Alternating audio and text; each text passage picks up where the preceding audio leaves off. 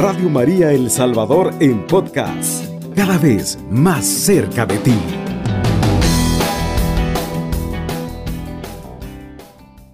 Y ya nos han dicho el nombre y voy a repetirlo. Hoy vamos a la tercera parte de esas tentaciones comunes que experimentamos todos los cristianos en el seguimiento de Jesús. Y lo generalizamos en este aspecto porque aunque San Alfonso en su obra La vocación religiosa que estamos siguiendo y habla directamente pues a los que optan por un estado de vida religiosa, pero sus palabras, sus reflexiones, sus enseñanzas valen para todo creyente, para todo cristiano del tiempo de San Alfonso y también de nuestro tiempo. Pero antes de comenzar ya a profundizar esta tercera parte y de estas otras tentaciones que vamos a, ver en este día, pues yo quisiera igual contextualizar un poquito en este día, martes 18 de enero, en lo que estamos viviendo, ¿verdad? Como iglesia. Recordemos que estamos ya muy cerca de la celebración de la beatificación de cuatro nuevos mártires de la iglesia salvadoreña.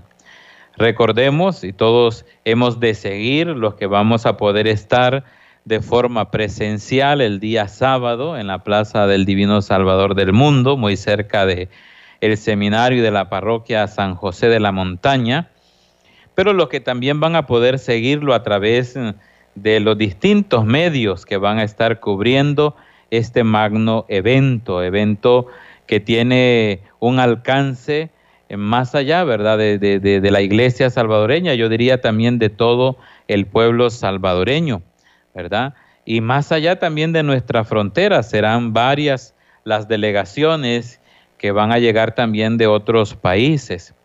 Recordarles pues que todos conocemos la historia del Padre Tilo, de los compañeros laicos que también serán beatificados con él, Nelson Rutilio y don Manuel Solórzano, ¿verdad? Son dos laicos también. Recordar que el padre Rutilio Grande eh, era sacerdote regular o, o del clero regular, es decir, pertenece a la compañía de Jesús. Entonces todos los sacerdotes jesuitas, toda la familia jesuita, me imagino también tendrá un lugar muy importante en la celebración, estarán de fiesta todos nuestros hermanos jesuitas. Lo mismo que Fray Cosme Espesoto, de la familia, de la gran familia franciscana, ¿verdad? Sabemos eh, que la familia franciscana es muy numerosa en el mundo, ¿verdad? Y hay distintas ramas y todas estarán sin duda pues muy alegres de participar también de la beatificación de uno de sus hermanos. Tanto las congregaciones masculinas como también femeninas. Hay muchas ramas de franciscanas también en nuestro país. Así que a todos ellos también nuestra enhorabuena por estos hermanos que se sumarán a la incontable muchedumbre de santos y de mártires de estas dos congregaciones tan conocidas en el mundo y tan comprometidas, por supuesto, con el Evangelio, con la justicia, con la paz y con la integridad con el medio ambiente, ¿verdad? Creo que todos conocemos del compromiso social de estos carismas en la iglesia, el carisma franciscano y el carisma de la compañía de Jesús. Y luego, por supuesto, queridos hermanos y hermanas, recordemos que esto es un acontecimiento que, vuelvo a repetir, tiene un alcance muy importante en toda la iglesia.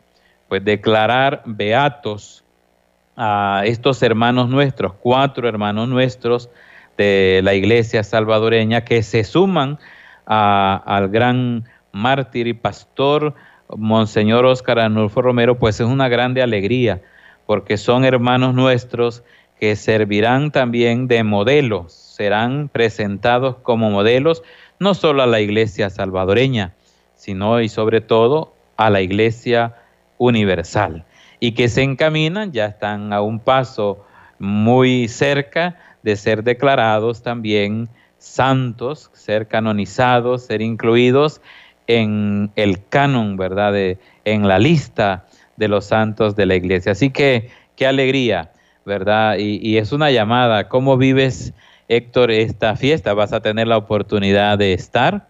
Tú que estás también en formación y sabemos que toda vocación es llamada a la santidad, porque tú antes de ser llamado, eh, primero por tu bautismo a la vida cristiana y ahora en tu opción tan específica a la vida religiosa, sabes que la llamada principal de todos los caminos nos conducen a la santidad. ¿Cómo, ¿Cómo vives y cómo sientes esta experiencia que vas a vivir en El Salvador?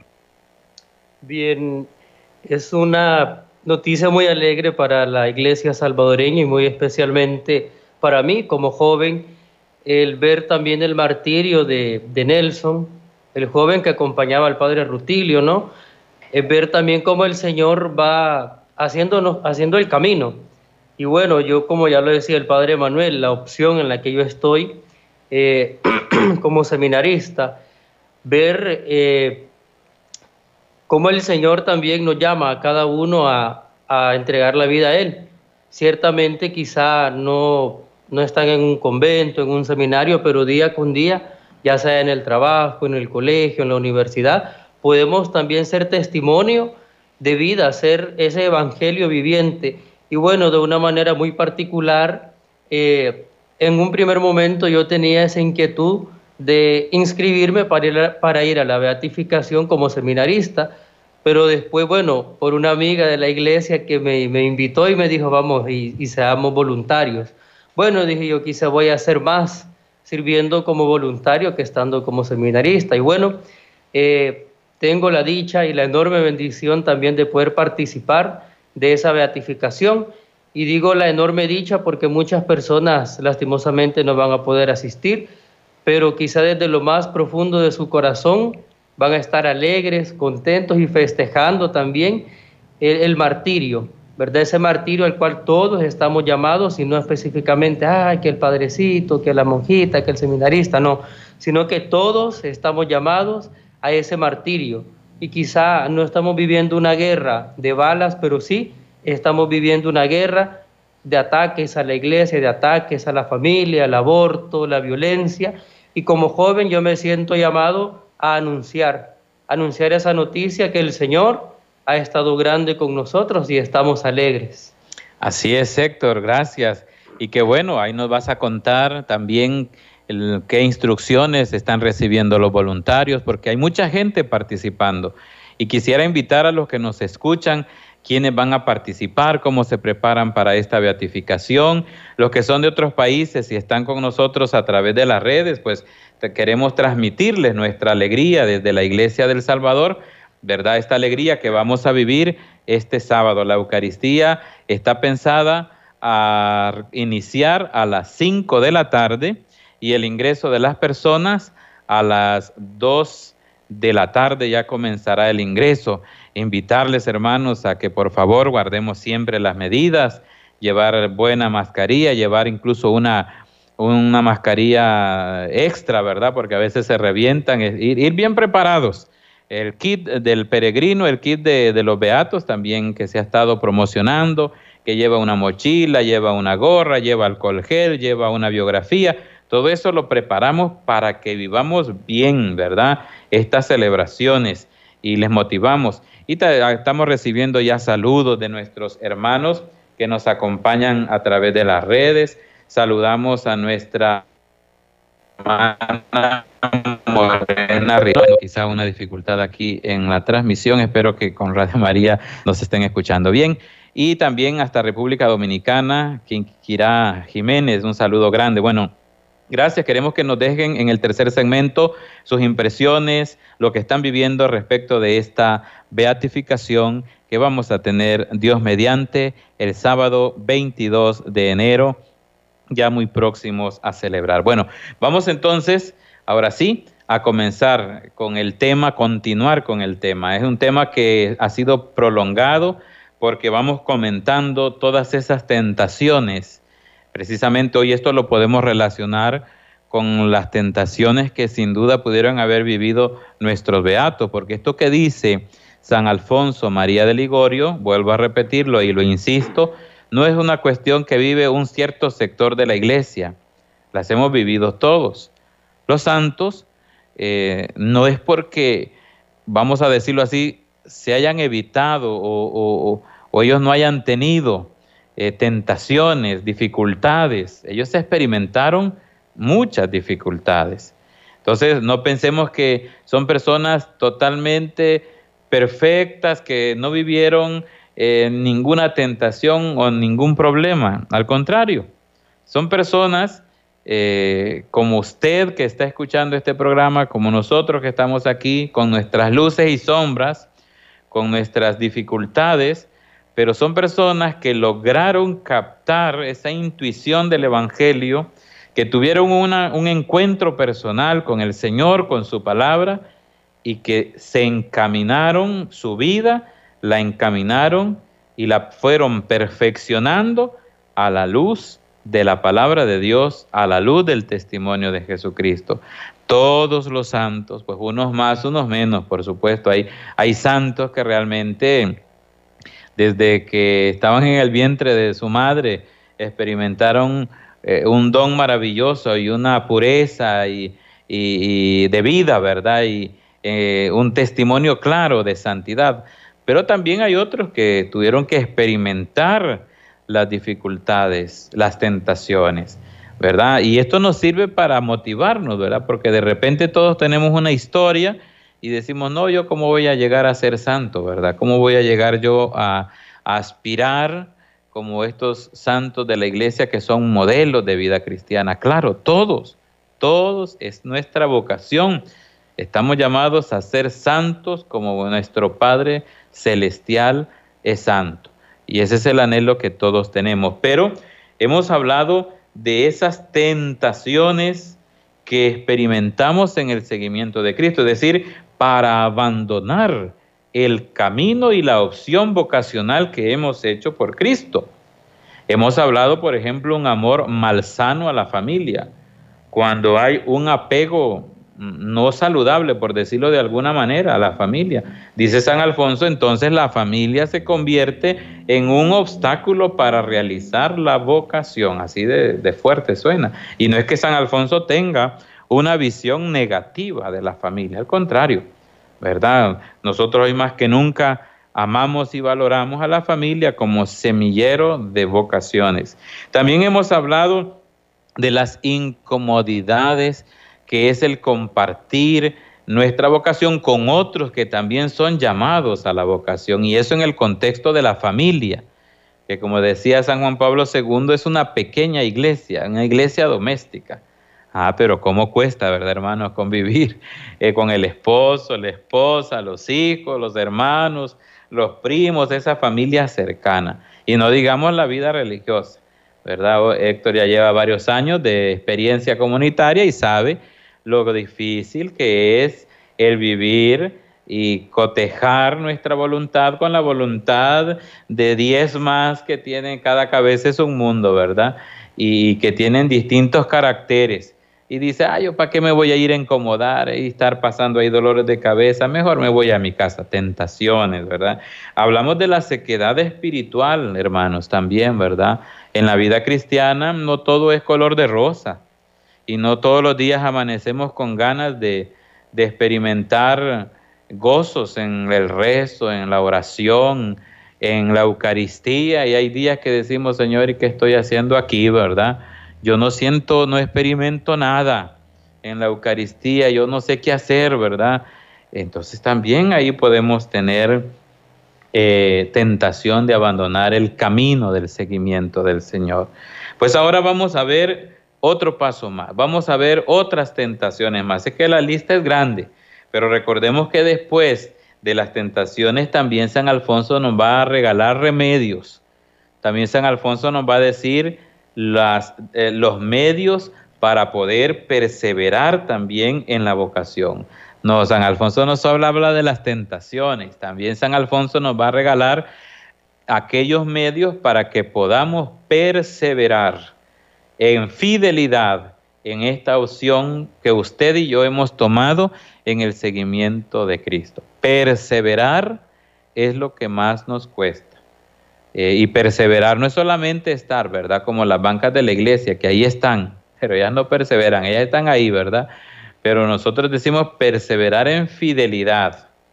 Estar, cualquiera puede estar y aguantar, pero no solamente estar ahí, sino también es perseverar haciendo la voluntad de Dios en fidelidad, ¿verdad? Así que vamos a hablar entonces sobre las dudas sobre la vocación.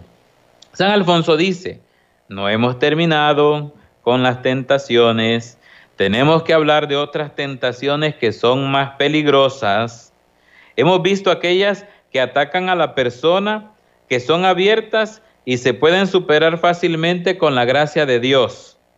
Pero nos vamos a referir ahora a otras tentaciones que son más temibles porque se disfrazan de bien y como se presentan como bien, engañan si no estamos atentos.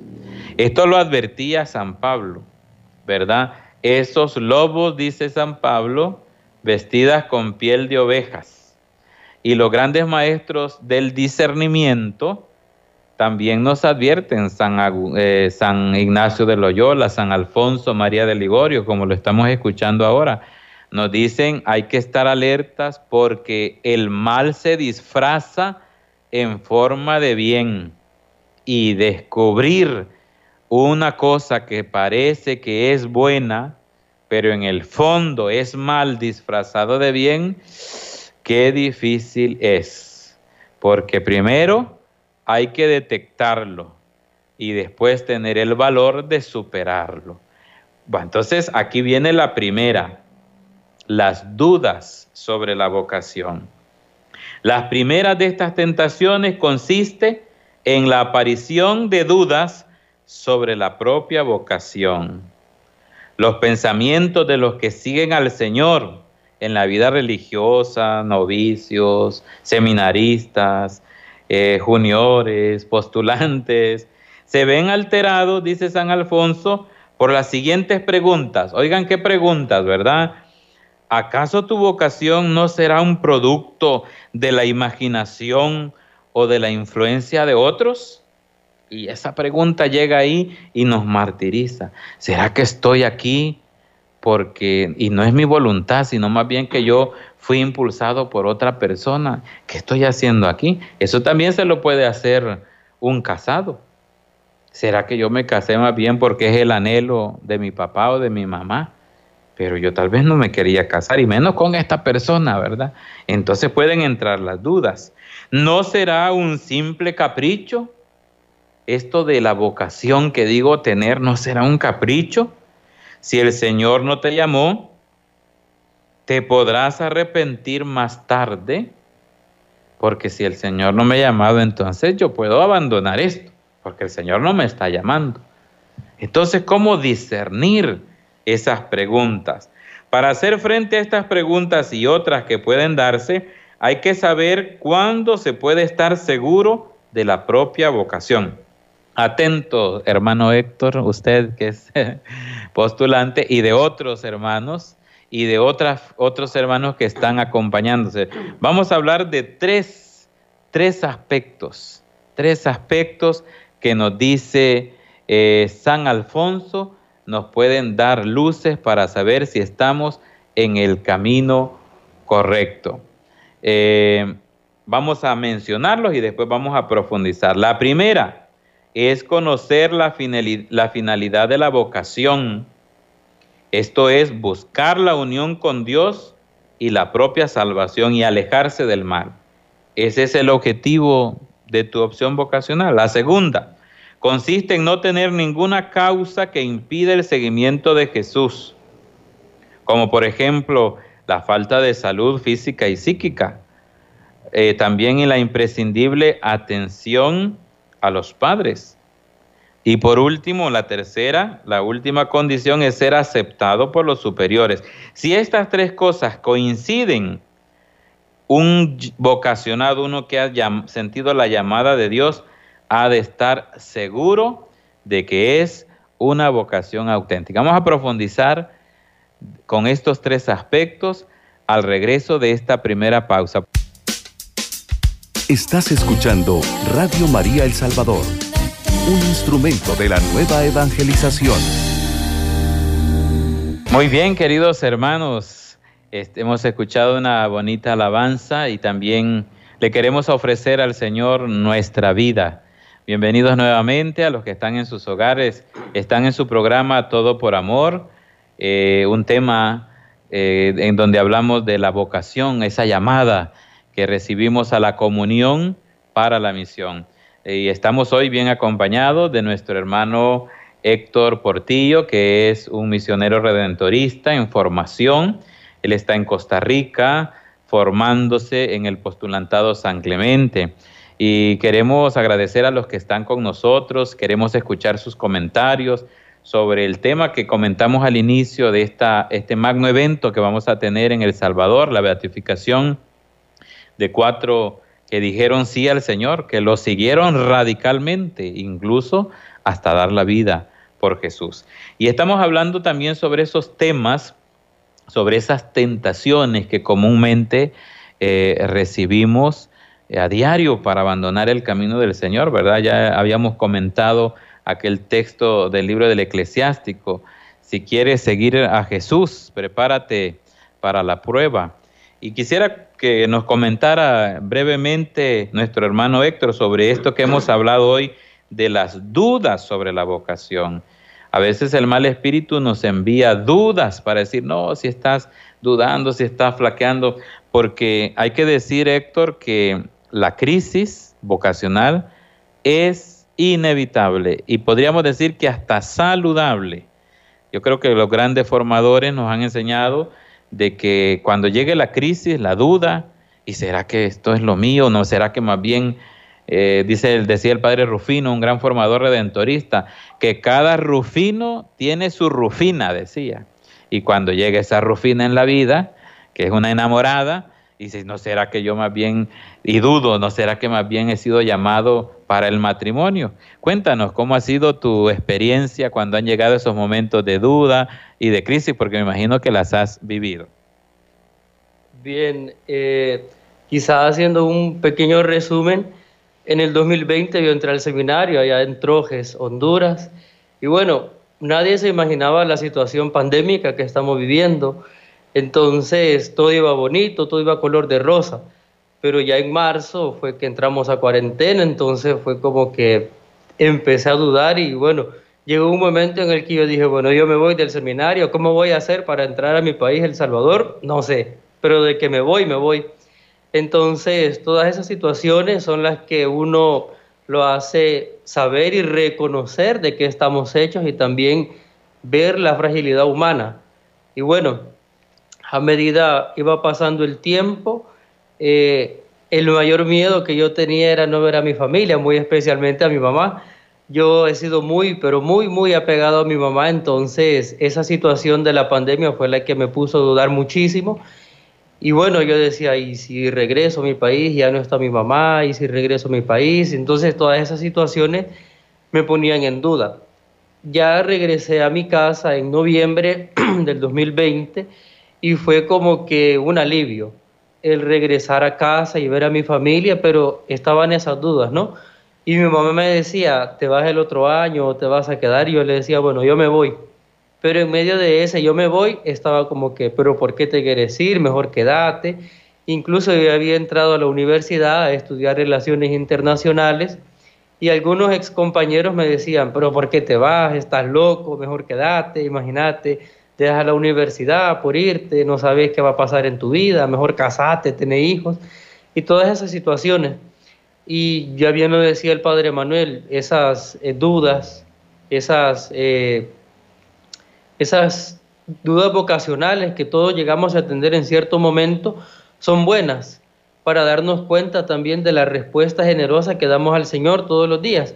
Y así, al igual los matrimonios, saber si yo soy suficiente para mi esposa o si yo soy suficiente esposa o soy suficiente persona para, para mi compañero. Y en, de una manera muy especial, eh, en la comunidad religiosa, nosotros los seminaristas, bueno, eh, obviamente solo estamos hombres y, y, hasta cierto punto es un tanto difícil convivir entre hombres porque quieras o no, tenemos ciertas formas de pensar y muchas veces también ciertas o diferentes maneras de vivir o diferentes culturas. Estamos en Centroamérica, pero también hay cositas que, que en nuestros países se, se viven de manera muy diferente. Y bueno, ya aterrizando también en el tema de las dudas o, eh, vocacionales, sí, eso me ha hecho también reconocer, ¿verdad? Que el Señor me ha llamado y en medio de mi miseria humana, en medio de mi dificultad humana, yo le he dado una respuesta muy generosa al Señor y también sabiendo que en mi pequeñez, en mi nada y con lo todo del Señor haremos mucho. Y animar también a aquellos jóvenes que están fuera de un seminario y que dicen, yo quisiera entrar a un seminario, pero es que me da miedo, yo quisiera tener una novia o tengo novia, pero me da miedo dejarla. Yo les animo a que se dejen guiar por el Señor y van a ver que el Señor nunca nos abandona, que hay miedos, que hay dudas, que hay temores, que dejo a mi familia, dejo mi país, dejo mi carrera de la universidad, pero al final y al cabo el Señor va escribiendo recto en las líneas torcidas de nuestra vida. Muchísimas gracias Héctor por tu testimonio. Bien claramente lo has indicado, tu experiencia.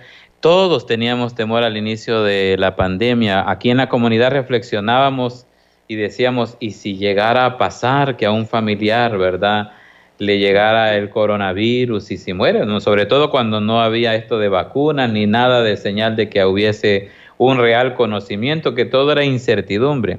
Nosotros aquí vivimos la experiencia de un hermano de Perú eh, que estando aquí, su mamá falleció y cuando en Perú si viajabas te dejaban 15 días de cuarentena, o sea que si aunque fuese a despedir a su madre que murió, no iba a poder estar ni en el entierro ni nada, ¿verdad?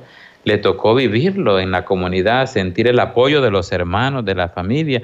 Y eso que él vivió era lo que siempre temimos que le pasara a alguien, a, todos, creo que todos pasamos por ese, ese paso. Y eso es parte de la opción que hacemos por el Señor. Gracias por tu testimonio y concluimos este, esta tentación, estas dudas, primer lugar diciendo que eso es parte del discernimiento no es el pretexto, si que tengo dudas, entonces el Señor no me llama. Ya San Alfonso nos daba tres criterios.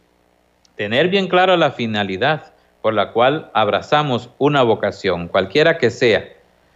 Nos dice la búsqueda de la unión con Dios, la búsqueda de la propia salvación y también alejarnos del mal, ¿verdad? Es decir, como la conversión.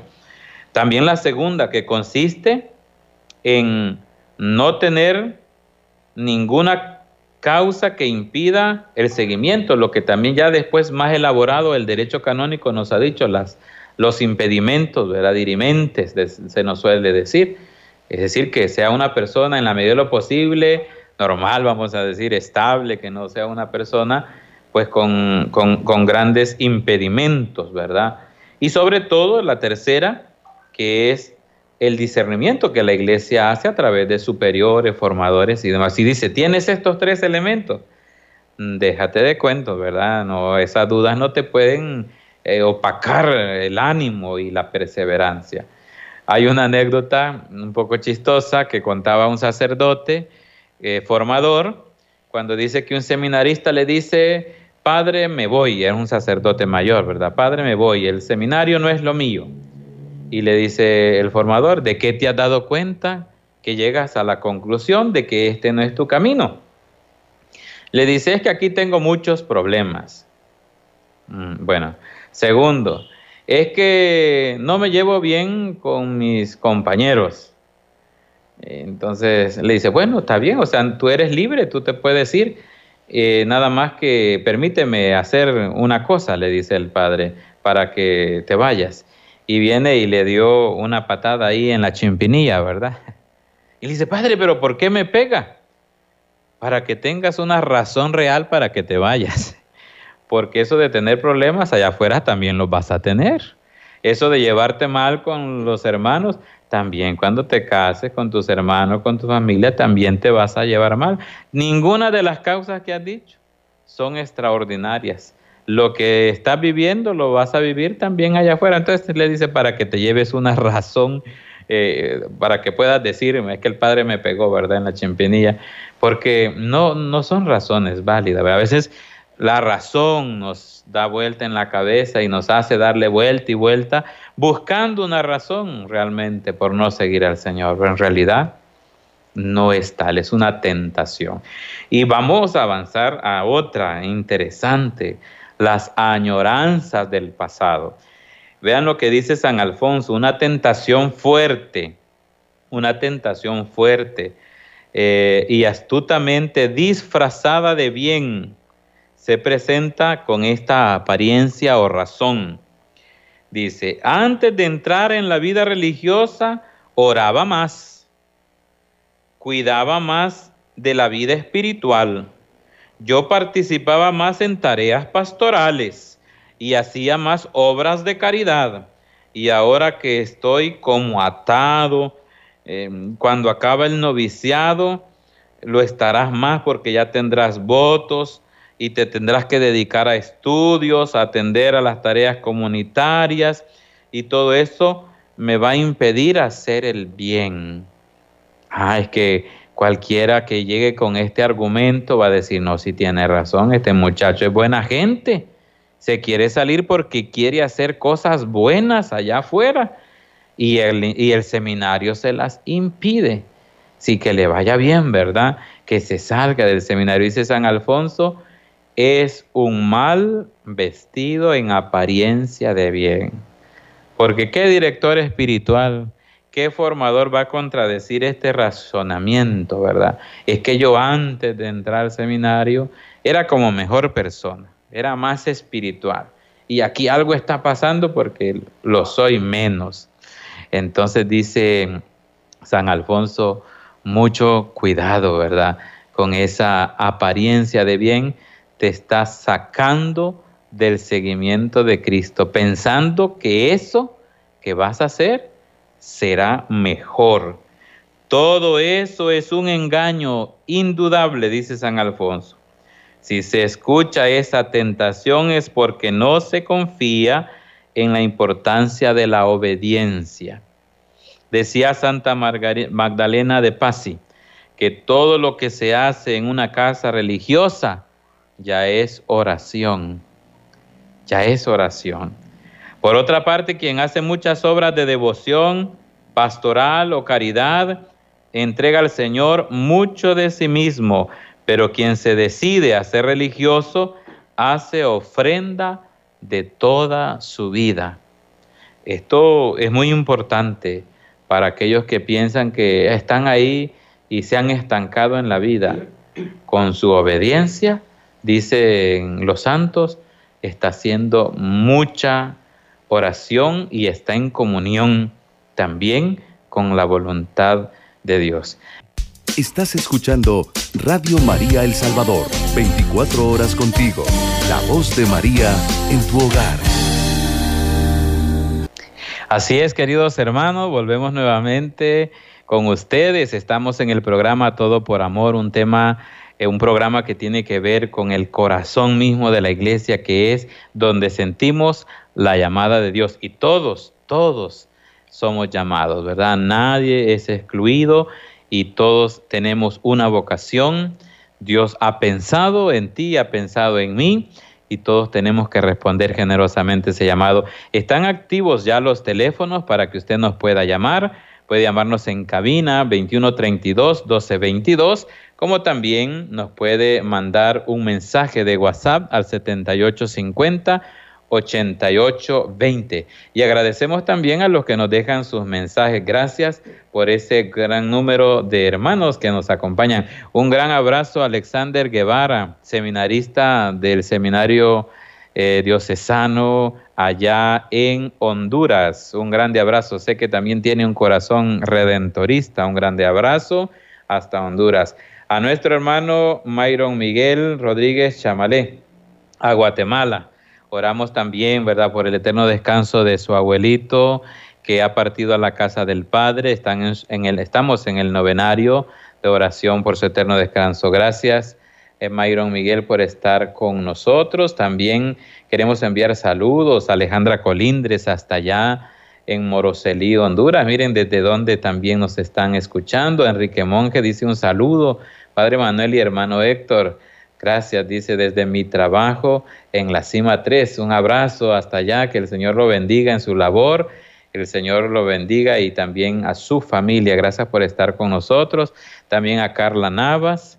Eh, bendiciones, dice. Vamos a ver, tenemos mensajes de texto que nos van a leer en este momento. Así es, Padre, a esta hora de la noche tenemos un mensaje de texto a través del 7850-8820 con la terminación 0263. Dice de la siguiente forma. Buenas noches, hermanos, qué bonito testimonio del seminarista Héctor. Que Dios lo bendiga y el Espíritu Santo lo ilumine y a todos los seminaristas y sacerdotes, hijos predilectos de María. Bendiciones.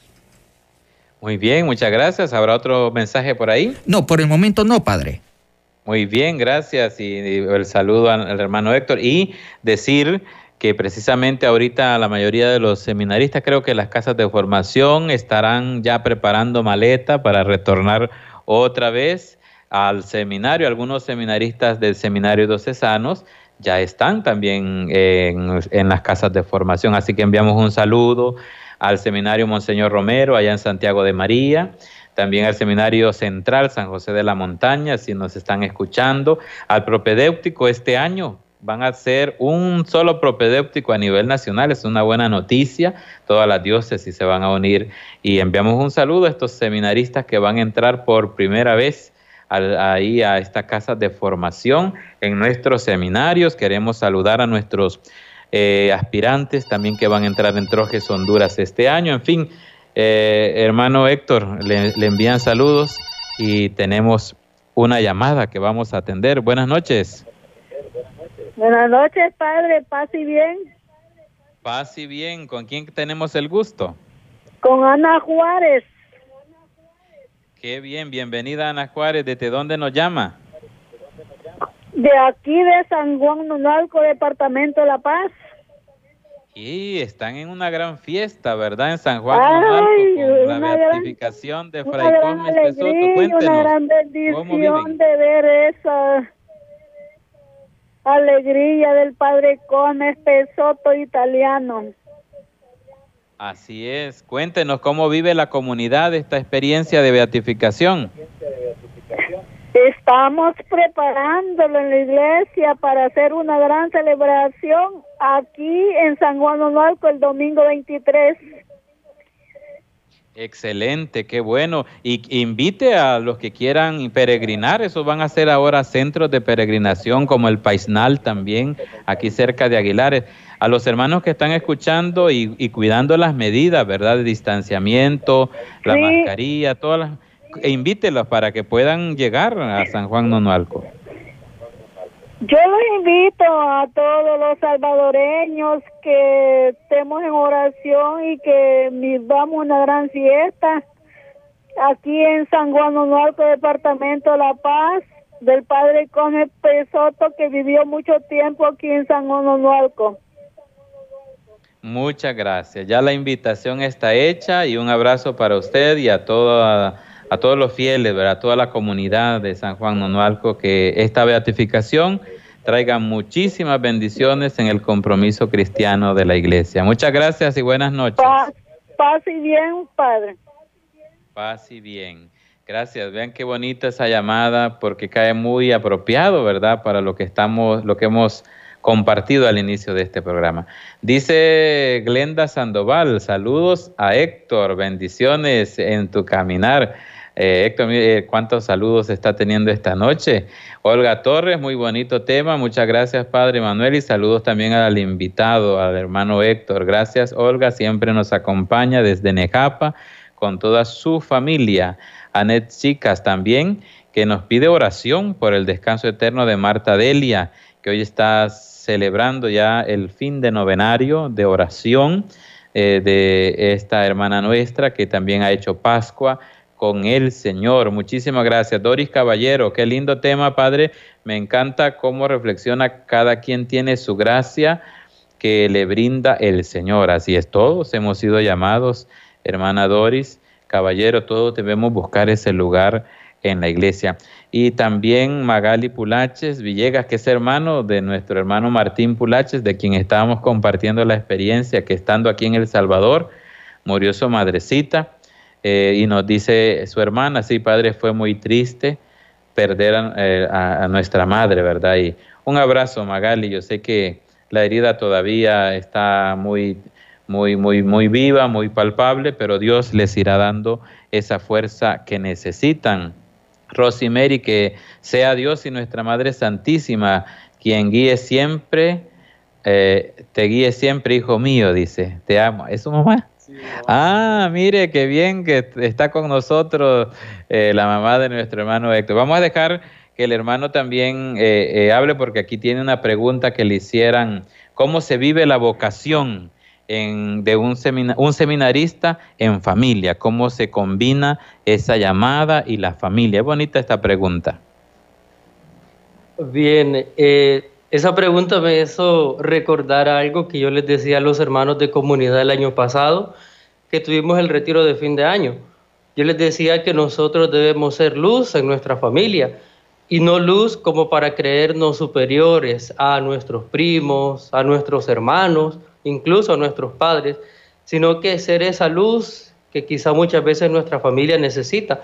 Y nosotros cuando regresamos del seminario a la casa o llegamos de vacaciones, nuestra familia también espera una palabra de aliento, qué va a decir el seminarista, o, o también nuestro testimonio de vida, como decía San Francisco de Asís, que en todo momento predicar el Evangelio y cuando sea necesario utilizar nuestras palabras. Y bueno, quizá mi vocación con mi familia, eh, bueno, está quizá un, pequeño resumen, ¿no? Eh, desde muy pequeño yo fui inculcado en las cosas de la iglesia y bueno, mi mamá perteneció al camino neocatecumenal, entonces quizá ha quedado esa espinita en mí, ¿no? De, de estar siempre en las cosas de la iglesia. Y recuerdo también que mi abuelita, y siempre voy a decir esto, que mi abuelita llevaba una cobija a la iglesia y la tiraba en el piso y ahí nos acostábamos con mis primas. Y bueno, todas esas situaciones y todas esas cosas también marcaron mi vida. Y también recuerdo que cuando tenía como cinco años yo me ponía una cobija encima y agarraba el palo de la escoba y decía que yo era el Papa Juan Pablo II, nada más y nada menos que el Papa. Vea, y bueno, ver cómo también el Señor a lo largo de nuestra vida va escribiendo tan bonito y también las dificultades, las dudas que se van presentando día con día son las que también nos animan a seguir adelante y también mi familia me apoya mucho y eso me alegra y me anima a seguir adelante, ya que también hay situaciones en las cuales hay muchos seminaristas y me atrevo a decirlo que su familia, pues quizá ya sea por circunstancias religiosas no lo apoyan o porque yo quiero que mi hijo se case, no quiero que sea cura, yo quiero que se case y me dé una familia y pues por esas situaciones no, no sigue el muchacho adelante. Así es, muchísimas gracias por tu testimonio, Héctor. Te envían muchos saludos desde Trojes, Honduras, el padre Andrés Martínez, el párroco de la parroquia Perpetuo Socorro en Honduras, le enviamos un gran abrazo y a toda la comunidad religiosa y a todos los fieles también. Héctor, ha sido un gusto tenerte en este programa, te deseamos lo mejor ahora que retornas el 31 de enero a Costa Rica que el Señor te acompañe y te, sugiero seguir profundizando en el libro de San Alfonso, que te va a ayudar mucho en los momentos de crisis, en los momentos de duda. Queridos hermanos, vamos entonces a concluir este programa, eh, invitándoles el próximo martes siempre a las 7 de la noche, su programa Todo por Amor. Y compartiremos la experiencia de la beatificación, los que vayan a ir presencialmente y los que la van a poder ver y escuchar en los distintos medios. Vamos a regalar la bendición que el Señor derrame sobre cada uno de ustedes, eh, esa bendición de Padre y derrame todas sus gracias. Que el Señor esté con ustedes, que la bendición de Dios Todopoderoso, del Padre, del Hijo y del Espíritu Santo, descienda sobre ustedes y les acompañe siempre. Pues queridos hermanos, que pasen una feliz noche y nos vemos el próximo martes si Dios así lo quiere. Alabado sea Jesucristo. Con María por siempre sea alabado. Radio María El Salvador, 107.3 FM, 24 horas.